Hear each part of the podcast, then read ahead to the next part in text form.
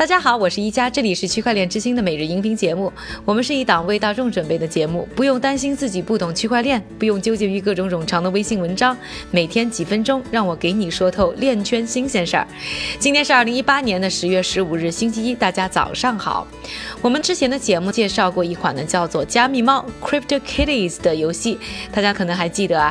这个游戏之所以特别，是因为它上线以后很快火爆，并且啊让以太坊的网络都堵了起来。另外呢，这算是第一个呢非标币的成功应用。他们的一只加密猫曾经还创造了高达十七万美元的惊人拍卖价格。是什么样的团队造就了这么一款爆款游戏呢？而伴随着数字货币价格的下跌，加密猫游戏和去年相比呢，似乎有一些大幅度的凉凉。那创业团队又是如何看待这个变化的呢？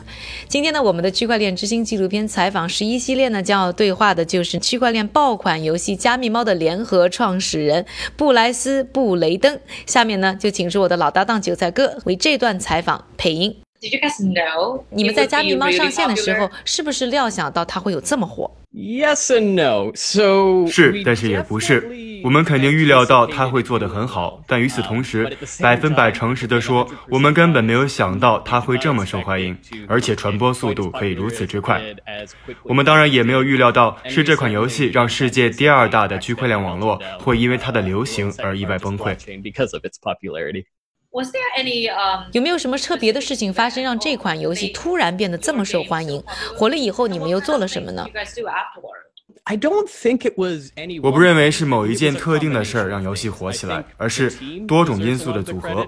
我认为我的团队应该得到很多荣誉，每个人都带来了一些技术和经过验证的专业知识，还有很多都是基本的产品构建。我们在以太坊 Waterloo 启动了 Alpha 测试，这是当时以太坊 Meetup 的一个规模最大的项目。从那以后，我们有了一群令人难以置信的用户，一部分是已经在区块链行业工作多年的人，还有一部分对这个领域很陌生，决定通过游戏的方式来试水区块链。I think gaming industry is is taking a big part of. 很多人都认为游戏将是区块链产业的重要组成部分，特别是我们还没有看到的所谓的杀手级的应用。但我们呢，看到加密猫变得如此的流行，那么你认为区块链会从游戏行业火起来吗？Start from gaming industry. Absolutely. When when somebody gets the level of respect that uh, 这是一定的。当一个人从饲养猫的游戏中得到这种程度的尊重，他们就会开始期待从其他经验中得到同样程度的尊重。我不认为这只是一款区块链的游戏，应该说它更多带有区块链特性或元素。游戏产业是巨大的，价值数千亿美元，这还不包括在游戏成就上的时间投资等等。而且真正重要的是，区块链的入局意味着玩家可以拥有这些数字资产和体验。很多公司都在关注这个问题，这是一件大事儿，因为我们看到玩家如何在他们的经验中被提升为共同利益相关者。我们看到这种情况在加密猫身上时时发生着，主人可以通过出售或饲养猫来影响整个生态系。系统，我们可以预期这将会影响到更广泛的生态系统、价格的变化以及所有有趣的体验。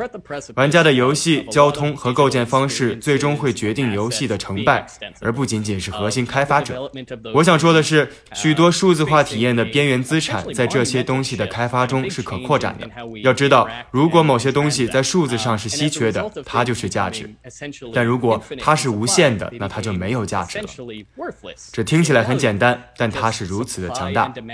我认为这将是这个技术最终如何被使用、理解，以及它如何塑造我们与数字资产关系的一个决定性特征。Um, and that sounds so simple, but it is so so powerful, and there's so much more to it. But I think that is going to be a defining characteristic for how this uh, technology is ultimately used, understood, and and how it shapes our relationship with uh, digital assets. So, what do you think? What's the reason? 加密猫当时让以太坊拥堵，甚至一度崩溃的原因是什么？你认为以太坊基金会或者相关的团队能解决这个问题吗？ You know, it, it launched at a time when uh, the 要知道，这款游戏是在对数字货币的狂热接近顶峰时推出的，我们显然从中受益了。但至于为什么网络出现了崩溃，我个人认为的原因是很多区块链网络优先考虑价值的转移。以太坊网络尽管具有世界超级计算机这一名号，但因为去中心化需要它去到网络上几乎所有的节点，而不是传统互联网上服务器的位置，这就大大减慢了速度。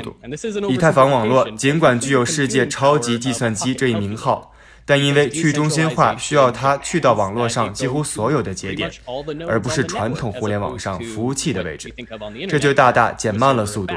因此，对于以太坊网络来说，我们正在被提议进行分片以及其他各种可能的解决方案。它们可能会起作用，但它们在多大程度上起作用还有待观察。我们还看到了一些竞争区块链或可以替代的区块链，但是还没有看到任何一个是完美的。我认为这些区块链平台的不确定性，比如在平台之间移动的能力，将会是至关重要的。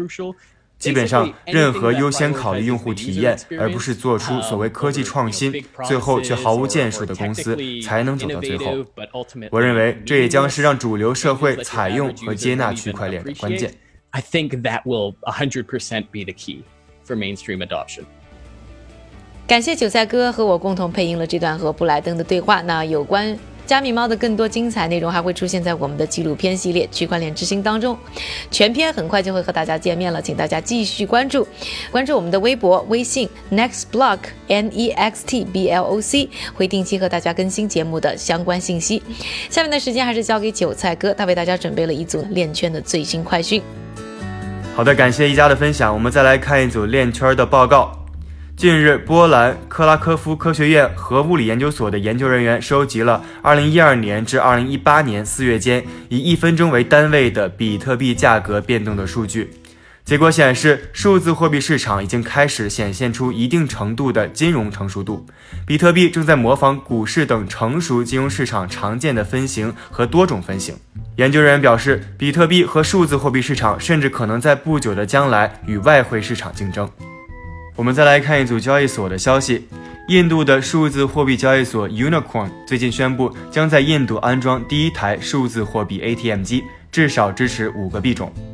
另外，Coinbase 的总裁兼首席运营官 Asif 在 Twitter 上表示，最近几天在 Twitter 上有很多关于数字货币的负面评论，这都是没有意义的，因为效率才是最重要的，市场将决定谁是真正的赢家。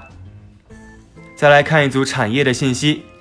迦南云智携旗下的阿瓦隆矿机全系列产品亮相峰会，除了近期在矿圈大热的 A9 矿机、七 NM 芯片等产品，区块链电视机、云计算取暖器、云计算解决方案和市场化场地设备监控系统等创新产品也一一亮相。另外，澳大利亚的能源交易平台 Power Ledger 宣布。他们的平台将借助区块链技术基础，促进过剩能源的交易，将用户的剩余电量转化为现金。感谢韭菜哥的分享，也感谢各位的收听。我是一加，明天继续和我一起关注区块链之星。区块链之星，还原区块链最真的样子。